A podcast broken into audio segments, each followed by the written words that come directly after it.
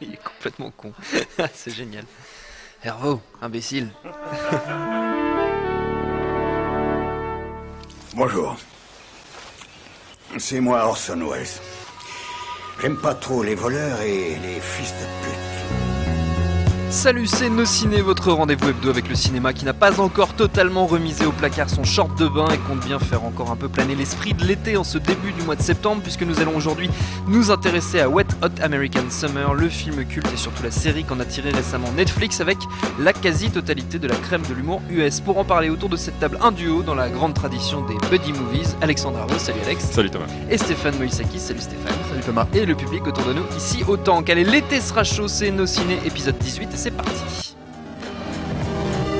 Monde de merde. Pourquoi il a dit ça? C'est ce que je veux savoir. C'est l'une des têtes de pont Netflix ces derniers mois, Wet Hot American Summer First Day of Camp, série qui décline une comédie culte vieille de presque 15 ans, quasi inconnue en France, contrairement à ces acteurs qu'on retrouve ici, dont au hasard Paul Rudd, Amy Poehler ou Bradley Cooper, qui reprennent leur rôle de moniteur d'un camp pour ados, le camp Firewood, en plein dans les glorieuses 80s, avec tout ce que ça comporte de détournement des codes de la college comedy. Some of you were campers last year, but now you're all 16 or 17 years old. These are some things that will not happen here this summer. No relations between campers and counselors. This includes dry humping, necking, wet humping, finger banging, wheelbarrowing, saltwater taffy. You were supposed to be here a week ago. Whatever. Smells weird. Who beefed? Paul Rudd, toujours en haut dans nos cœurs, toujours la classe. Nos deux camarades ont passé l'été eux aussi au Camp Firewood, mais qu'en ont-ils retenu, Stéphane? Euh, alors tu Merci, me, Stéphane. enfin, voilà, tu, me- tu me poses vraiment la question. Tu veux pas qu'on revienne un peu peut-être sur le sur le culte à la base? Parce que c'est vrai comme c'est pas du tout connu. C'est vrai que c'est pas très euh, connu. Je pense que les. Mais on parlera du film après. D'accord. ah donc on parle d'abord de la Ouais, série. c'est ça, là, on tu fait, fais on vraiment fait le truc à l'envers. C'est super. Bah écoute, euh, c'est ça va être difficile de t'en parler comme ça parce que le problème c'est que moi j'ai- trouvé ça sympa. C'est sympa à regarder euh, comme ça en fait. euh, j'ai assez j'ai assez regardé ça assez vite, binge watché comme on dit quoi. Il y a 8 épisodes. hein. Voilà, donc ça va très vite, c'est une demi-heure en général. Et euh, par contre, en fait, j'ai un gros souci avec la, la logique de préquel de, de, de, la, de la série en, en Oui, parce que question. ça se passe donc avant le film qui lui Voilà. a déjà 15 ans. Voilà, donc le truc, c'est que c'est pour ça qu'il faut que je revienne un peu sur le film pour donner mon, sentiment là-dessus. Le truc avec le, le, le film original, c'est que moi, c'est un film que j'ai découvert à, l'époque, à peu près, en DVD, quoi. Euh, c'est vrai qu'en France, c'est invisible. Euh, je, je crois même pas qu'il y ait une sortie DVD. euh, Bah, il est sur Netflix du coup. Voilà, il est Netflix sur France Netflix maintenant, effectivement, mais le truc c'est qu'en fait c'est- c'est bizarre de le découvrir aujourd'hui, je pense, Ouais. pour les gens, parce que ça a vraiment un humour qui, qui est un peu daté maintenant. Euh, tout le monde re- reprend un peu ce genre de, de, de, de ficelle et de, il y a une vanne par exemple sur, euh, sur les montages. euh, les, les montages musicaux en fait Ouais. des années 80 avec une chanson originale euh, qui est assez marrante et tout mais aujourd'hui ça a été fait Ça a été 150 fait 100 fois, 000 fois voilà. depuis. ouais. Et, euh, et le truc qui est étonnant avec la, la préquelle, c'est qu'en fait, ils se sentent obligés d'expliquer absolument tous les gags les plus absurdes du film. C'est-à-dire que, c'est, c'est-à-dire que ce, qui est, ce qui est étonnant, c'est que cette, par exemple, c'est de ce montage musical, ils se sentent obligés d'en faire un, un, un plot en fait euh, dans le, dans le, et tout, tout est expliqué comme ça. C'est-à-dire le, le personnage de Bradley Cooper est homo, il t'explique comment il est devenu homo dans la, dans la série. Euh, Il y a une ca- canette en fait, une, pas une canette, une, euh, Une boîte de conserve une boîte de parlante. conserve parlante en fait dans l'original, ils te se sentent obligés de t'expliquer pourquoi en fait il y a une boîte de conserve parlante euh, dans, dans le dans l'original. Et tout le toute la série est comme ça comme voilà. ça et en fait le- et en toute la fait c'est très étonnant parce que euh, parce que du coup je trouve que ceux qui découvrent en fait euh, le film et la série en même temps euh, risquent en fait d'avoir à la fois le, le- ne pas forcément comprendre pourquoi c'est culte d'une certaine manière parce que ça, le culte ça, il faut que ça prenne le temps en fait de, de- de monter pour le revoir et revoir plusieurs fois pour savoir pourquoi ça, ça nous plaît et en même temps se faire complètement démystifier le film original par la, par la, par la série. Je pense que pour les Américains ça fonctionne beaucoup mieux parce que peut-être que que eux ils découvrent film. en fait voilà ils connaissent le film et puis ils se disent ah oui c'est marrant euh, voilà. Mais euh, Si on démarre du- par ça, c'est un peu compliqué. voilà, c'est un peu bizarre quoi. Donc, euh, donc euh, je pense que ça a à la fois tous les défauts d'une préquelle et en même temps, il y a quand même un tour de force euh, dedans, c'est qu'ils réussissent à traiter tous les personnages, euh, tous ceux qui, ont, qui sont importants. Ils, ils donnent même de l'ampleur en fait à des personnages qui sont pas très importants dans Mm. l'original, comme euh, Elizabeth Banks. Mais ça, je pense que c'est dû justement au fait que les, les, les- les- elles ont été starifiées depuis quoi. Et euh, donc oui, c'est assez, euh, c'est assez agréable à, à regarder, mais c'est assez, moi je trouve assez feignant en fait. Voilà. Alexandre. Euh, Alors je suis un peu d'accord avec ce que vient de dire Stéphane. Dans le genre, de toute façon, le- ce qui, tout ce qu'il vient de dire peut se résumer à une injonction ne pas regarder la série avant d'avoir vu le film. Oui. Déjà d'une part, comme c'est un humour extrêmement particulier, si vous voyez le film qui dure une heure et demie euh, et que vous détestez, que vous adhérez pas du tout à cet humour-là, bah, au moins vous savez que vous pouvez vous épargner la vision des huit épisodes parce que si vous n'avez pas aimé le film, je pense que vous n'aimerez pas la série. Euh, et surtout, évidemment, ne pas regarder la série avant parce que comme il le dit, ça, ça, ça détricote détricote tout, ça démystifie tout, et en même temps, c'est ce qui en fait le sel et ce qui, ce qui rend le truc drôle, euh, parce que euh, on passe à des niveaux d'absurde, c'est, de l'absurde au carré, c'est-à-dire que quand on voit le film, et pour reprendre l'exemple de la boîte de conserve parlante qui est complètement conne dans le film, euh, et qui le reste encore aujourd'hui, bah, la raison pour laquelle une boîte de conserve parle, qui est expliquée dans la série, est elle-même complètement débile. Enfin, en gros, voilà, c'est, il rajoute de l'absurde sur de l'absurde, donc ça fait des couches d'humour complètement débiles euh, à, foison. Et, et sur, sur cette série en, en, en, en 8 épisodes, euh, bon, le tour de force qu'on, qu'on- qu'on- qui était appréciable avant même de voir un seul épisode, c'était quand même le fait. L'idée même d'une série préquelle euh, 16 ans après, avec les, enfin 15 ans après, avec les mêmes acteurs, donc qui, euh, par le truchement de perruques de maquillage, reprennent leur rôle, ils en jouent, il y a plein de choses méta là-dessus. euh, à la fin de la série, il y a quand même cette réplique, à la fin de l'été, vous aurez l'air d'avoir 15 ans de moins, comme ça. et donc, et- et au niveau du casting, donc c'est admirable qu'ils aient pu réussir à, à- à réunir tout le monde, parfois avec des, des- des truchements, ils s'en moquent eux-mêmes, par exemple, ils mettent une cagoule à Bradley Cooper pendant plein d'épisodes parce qu'on sent qu'il n'était pas présent sur le Ouais. tournage, Euh, donc il y a des choses vraiment très drôles là-dessus. Et en même temps, au niveau du casting, ils se sont pas uniquement contentés euh, de, de, ram- de ramener la troupe originale.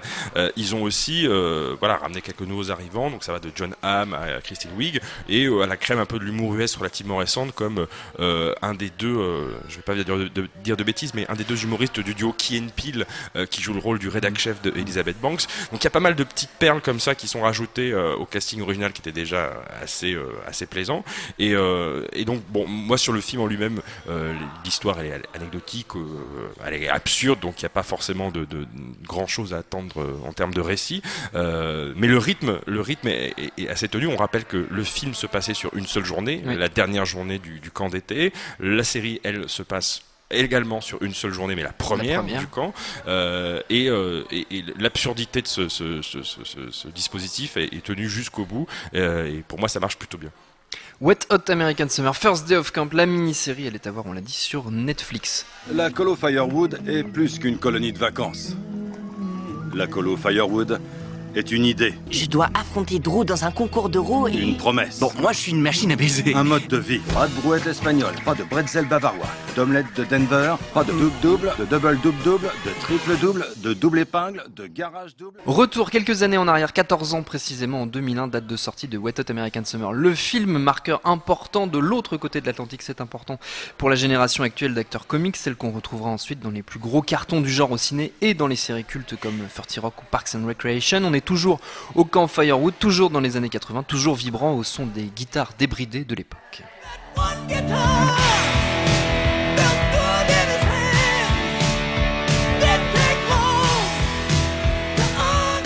A Foreigner, y a pas à chier, ça a pas pris une ride. Quel regard porté sur Wet Hot American Summer, le film 14 ans après sa sortie, Alexandre Euh, alors c'est un film, euh, comme Stéphane le disait tout à l'heure, qui, euh, qui a un peu vieilli, pas, pas en tant que tel, c'est-à-dire que le film pour moi reste toujours aussi efficace, mais si on n'a pas vu vaguement à l'époque, comme il le disait tout à l'heure, il y a plein de ressorts comiques, notamment d'humour Qui ont méta, d'humour référentiel qui ont été pillés, utilisés ensuite par, par, par la suite. C'est- un film qui a quand même une histoire complètement dingue, dans le sens où c'est un film qui a été fait avec rela- relativement peu de budget. La personne la plus connue dedans, c'était Paul Rudd à l'époque, euh, et tous les autres étaient plus ou moins des inconnus qui, euh, euh, voilà, tournaient dans la scène comique, stand-up, improv, etc., etc.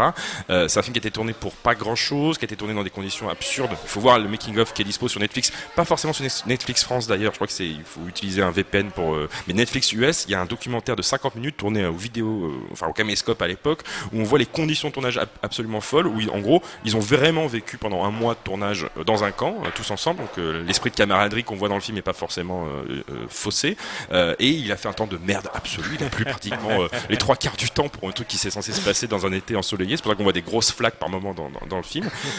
Et et c'est un film qui, qui voilà, a été très mal compris à l'époque, a fait un bid en salle, qui a été reçu par des critiques qui n'avaient vraiment pas compris le truc, et qui s'est forgé une réputation de culte comme ça par le bouche à oreille, par les, par les projections sur les campus américains, par la VHS et ensuite le DVD, etc.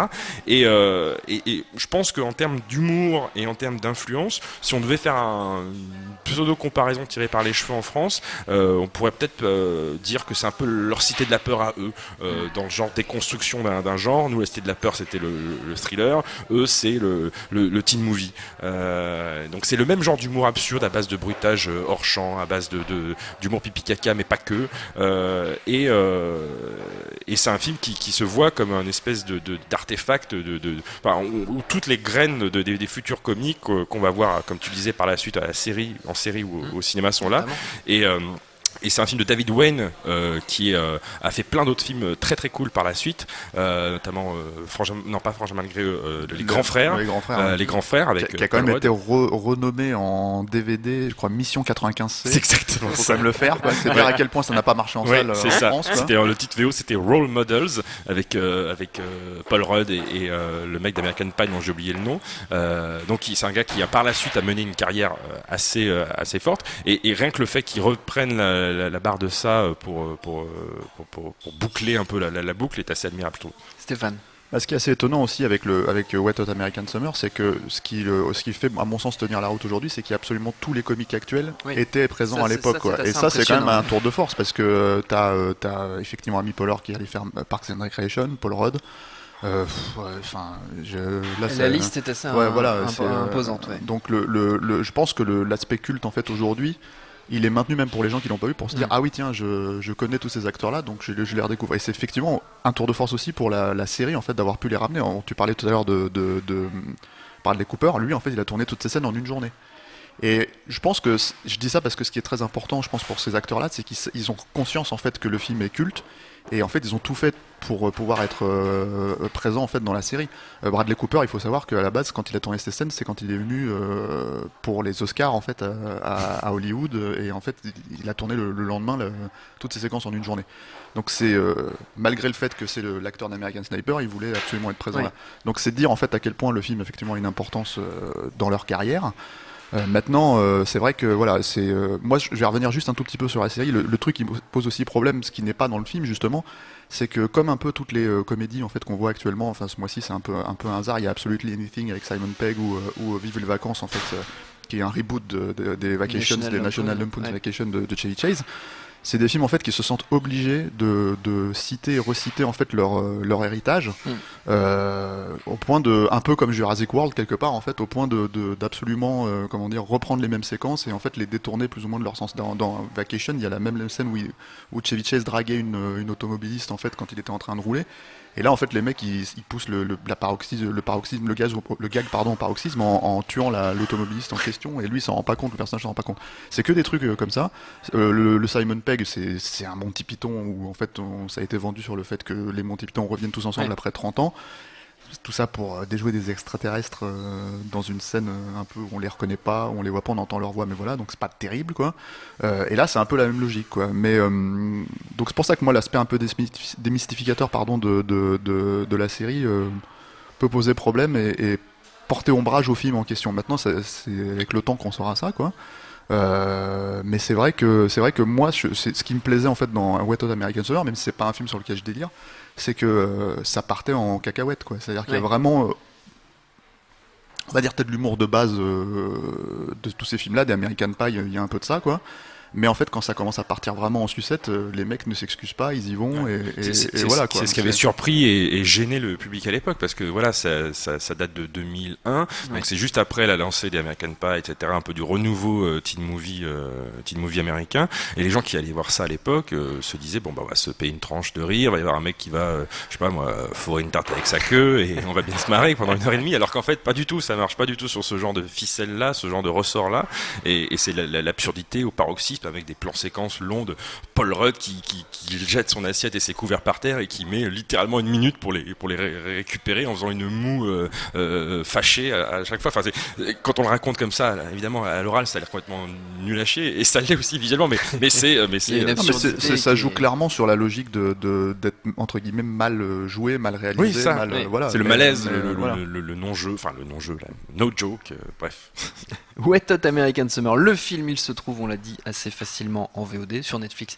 Par exemple, par contre, en DVD Blu-ray, je crois que c'est un petit peu plus compliqué. Pour terminer, c'est la tradition euh, dans nos ciné, les recommandations de nos chroniqueurs, une petite minute chacun pour convaincre. On reste, si possible, dans et autour de la comédie US. Stéphane Ouais, moi j'ai une, une série en fait à, qui est, je pense pas très connue, qui s'appelle Party Down.